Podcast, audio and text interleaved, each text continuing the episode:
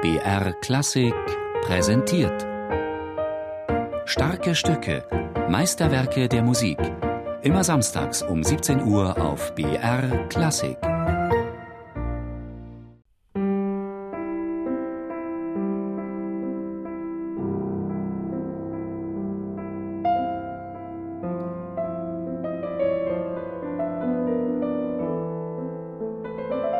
Am 30. Dezember 1932, 13 Tage nach Beendigung der Oper Lady Macbeth, die für Schostakowitsch den künstlerischen Durchbruch darstellte, begann der Komponist die Arbeit an den 24 Präludien.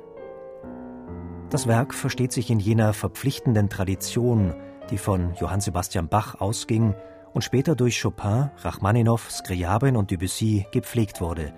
Klavierstücke in allen Tonarten. Die Idee und die stilistischen Mittel der Präludien unterscheiden sich dabei grundlegend von den vorherigen Werken von Dmitri Schostakowitsch. Der Pianist Jascha Nemtsov zu Beginn der 30er Jahre hat sich sein Stil schon beträchtlich gewandelt. Ja, er ist von diesen ganz extremen avantgardistischen Experimenten der 20er Jahren, wie zum Beispiel die Oper Die Nase, ja, die wirklich ganz, ganz avancierte Musiksprache präsentiert. Er ist davon abgegangen und speziell der Zyklus 24 Präludien demonstriert eine andere Musiksprache. Also man könnte das so interpretieren, ja, also der wollte sich fügen, aber andererseits man beobachtet diese Entwicklung auch allgemein der Musikwelt, auch in Westeuropa um die Zeit. Ja, die Zeit der wilden Experimente war irgendwie vorbei. Es ist wirklich immer schwer zu sagen, was da durch den gesellschaftlichen Druck verursacht, was durch die innerliche Entwicklung des Komponisten. Und wenn die Musik wirklich so genial ist wie die von Schostakowitsch, man kann sie nicht als ein Produkt der Anpassung betrachten.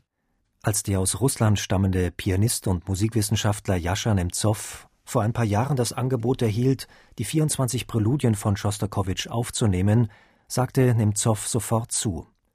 Schließlich sei Schostakowitsch für ihn einer der größten Meister des 20. Jahrhunderts. Doch Nemtsov fand nur wenige bestehende Aufnahmen von dem Zyklus. Auch auf der Konzertbühne hört man die 24 Präludien selten. Warum? Die Vielfalt der kleinen Miniaturen ist enorm, sagt Nemtsov, und gerade diese Tatsache sei für die Interpreten eine wirkliche Herausforderung. Also es ist wahnsinnig schwierig, weil man nach jedem Stück sich völlig umschalten muss. Man muss wirklich ganz neue Spielart suchen, in eine ganz neue Stimmung kommen und das nimmt einfach Zeit und es ist einfach sehr anstrengend.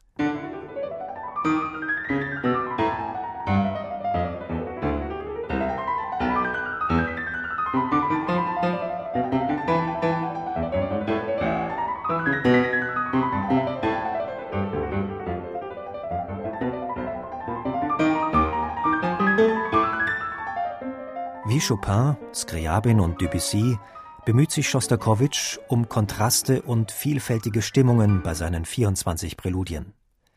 Doch zusätzlich zu Dramatik, Lyrik und epischer Breite ist in dem Zyklus des 26-jährigen Schostakowitsch eine neue Emotion wichtig er hat die Ausdruckssphäre vielleicht noch etwas erweitert. Nämlich hat da besondere Stimmungen reingebracht, die vielleicht vorher in der Musik nicht so gebräuchlich waren. Unter anderem verschiedene Abstufungen von Humor.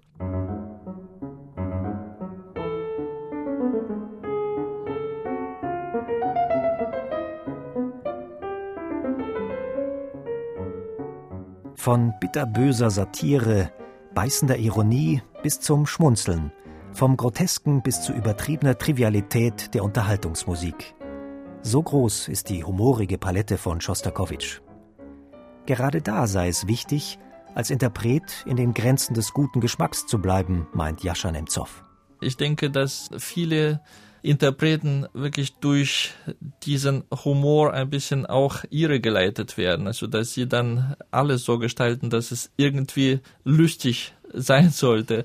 Aber ich denke, das ist so, als wenn jemand versuchen würde, lustig zu sein, indem er nur so die Zunge rausstreckt und Grimassen verzieht. Das könnte vielleicht zehn Sekunden lustig sein, aber danach ist es nur langweilig und man wendet sich ab. Auch der Humor ist bei Schostakowitsch immer vielschichtig, ja, und es gibt in der Tat wirklich nur wenige Pianisten, die die ganze Komplexität dieser Musik authentisch wiedergeben konnten.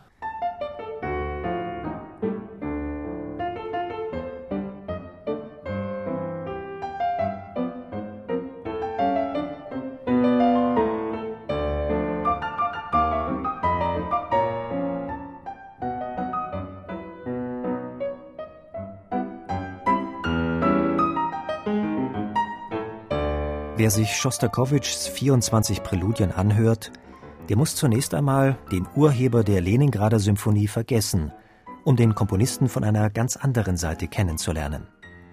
Denn in dem Werk gibt es weder Heldenvisionen noch Siegesmetaphern, sondern nur eine ganz persönliche Musik, die bisweilen schmerzerfüllt, träumerisch oder auch komisch sein kann.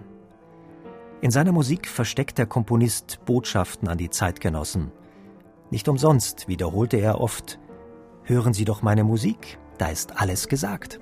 Ich denke, Schostakowitsch ist innerlich ein freier und ehrlicher Mensch immer gewesen, trotz des extremen Drucks, dem er als öffentliche Person ausgesetzt wurde. Natürlich äh, hielt er andauernd irgendwelche Reden, die andere für ihn geschrieben haben, ja, und die auf der Parteilinie äh, dann stand. Er hat in mehreren Reden öffentlich zum Beispiel zwölf Tonnen Musik gebrandmarkt. Und gleichzeitig hat er zwölf Tonreihen in seinen eigenen Kompositionen, wie zum Beispiel in der Violinsonate und, oder in der 14. Symphonie benutzt, wenn es ihm passte. Ja. Er war viel freier als manche Komponisten, die zu der gleichen Zeit im Westen lebten, in einer freien Gesellschaft. Und ich denke, so muss man auch seine Musik heutzutage empfinden. Das ist eine freie Musik, das ist eine ehrliche Musik. Da hat er wirklich alles gesagt, was er sagen wollte. Und so müsste man sie auch interpretieren.